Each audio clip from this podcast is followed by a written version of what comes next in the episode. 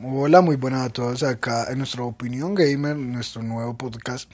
Acá les vengo a presentar a un compañero llamado Jason Mafla. Muy buenas a todos, ¿cómo están? Él nos va a dar su nueva opinión que del tema de hoy será Mortal Kombat, ¿por qué nos debe invitar a jugar? Jason, ¿por qué crees que Mortal Kombat es un buen, buen modo de juego? Primero de que es un tipo de pelea bastante único, ya que usa mucho el gore para usar términos de combate bastante buenos. No solamente sus gráficas han avanzado mucho durante todos los tiempos, desde el Mortal Kombat 1 al Mortal Kombat 11, que hoy en día es el que se conoce. También se conoce bastante de que todas sus variantes en peleas y combos, y no solamente sus fatalities, son bastante amplias. Significa, si lo vas a jugar vas a tener un reino bastante amplio para probar y hacer combos. No solamente eso, que también Mortal Kombat guarda secretos. Listo, Jason. Una pregunta. ¿Qué diferencia hay entre con Mortal Kombat 11 y Mortal Kombat X? El Mortal Kombat X, como dice su signo romano, es el 10. Y es la anterior saga de este juego. Ya que el 11 es el avance donde ya los personajes después de la, del gran combate que tuvieron contra el jefe final que era un dios, el cual era como corrupto, eh, al terminarlo y al combatir contra él y al vencerlo ya proporciona como una paz por un tiempo. Luego ya se descubre que los malos aún siguen teniendo poder. Listo, compañero, pero no me respuesto mi pregunta. ¿Qué diferencia hay entre Mortal Kombat 11 ah. y X? Pues más o menos en sus fatalities y también en su gráfica y su modo de juego. Ya que acá Slade Ray, como en todos los juegos que ya los aplicaron, son para defender y atacar al mismo tiempo. Significa, se puede usar en cualquiera de las dos. Pero eso lo de los Slide, ¿cómo es? Es Ray. Esa misma munda eh, no es muy sangriento, muy malo para los jóvenes de hoy en día. No tanto, güey. Más o menos hoy en día los jóvenes quieren ver más sangre que otra cosa. Es como usted ver Call of Duty cuando le disparan a alguien. Pero la diferencia es que en Call of Duty no se muestra la sangre. Por lo que yo he visto en los varios juegos que hay, las fatalities esas se muestra mucha sangre, amigo. Pues, pues Sí, es verdad, se demuestra bastante sangre y tiene bastantes puntos gore, no aptos para jóvenes. ¿Qué es gore? Terror en sí. Ah, ok.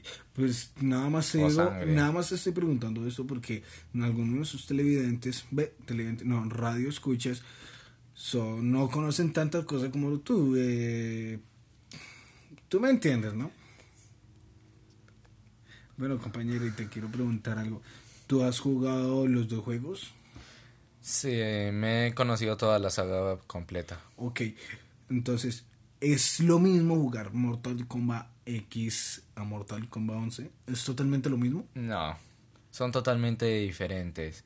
Como ya te dije, su formato de peleas son muy diferentes. Por ejemplo, en combos diversa demasiado, ya que en el 11 aplicaron un poco más de combos y movimientos y como te digo, Slade Ray lo cambiaron. Ahora son dos barras, una para defensa y una para ataque. Y Slade Ray final, que es una carga de como un ataque que ocasiona mucho daño, ahora solamente se le aplica cuando el jugador tiene mitad de vida y solamente se le da una oportunidad para usarlo. En, en cambio, en el 10 usted podía recargar, si se dejaba golpear varias veces, lo podía recargar. Eso los jugadores como yo lo usamos como trampitas para completar algunos desafíos que habían para completar las torres. Ah, ok. Bueno, y aparte del modo pelea y modo historia, ¿qué hay más allá de Mortal Kombat? También está el modo el modo online y las torres, que son desafíos que dan cada semana y también torres especiales donde hay jugadores que te los dejan usar únicamente en esas temporadas cuando lo sacan. Significa, por ejemplo, en el 10 hubieron varios jugadores de películas de terror y otras series. Por ejemplo, estuvo Predator, que era un buen personaje para pelear. Sus movimientos eran bastante amplios. Y no solamente eso, representaba mucho sus fatalities a la película, como cuando te sale el bebé o la gran matriarca lo mataba a uno. Pregunta, pero pues yo también debo decir que yo he jugado y que yo haya visto a se llama? ¿Cómo le dices? Eh, Predator. yo que yo sepa, Predator sí salió, pero el de que tú estés hablando se llama Alien. el Predator y el Alien salieron los dos. Ah, ok. Bueno, y pregunta, ¿tú le meterías juego a pues plata a ese juego?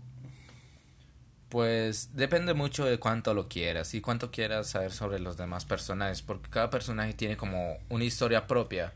Porque existe una torre que es la torre inicial, en la cual usted al completarla te da como parte de la historia de cada uno de los personajes. Listo, pero ¿y los otros personajes que tú hablas, tiene uno que comprarlos o el juego también los trae?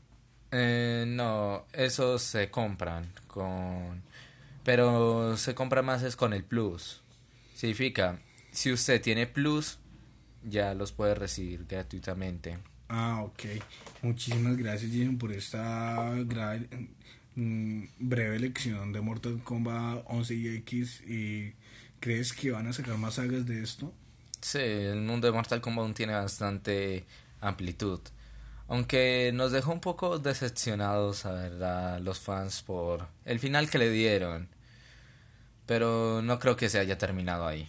Aún falta mucho que ver. Muchísimas gracias, Jason, y gracias por haber venido. Gracias. Bueno, nuestros radioescuchas, acá les dejamos esto y muchísimas gracias por escucharnos. Mm, sé que no nos demoramos tanto con el tema, pero eh, creo que eso será una buena sección para todos los, aquellos que les interesa Mortal Kombat. Nos veremos en el nuevo podcast. Adiós.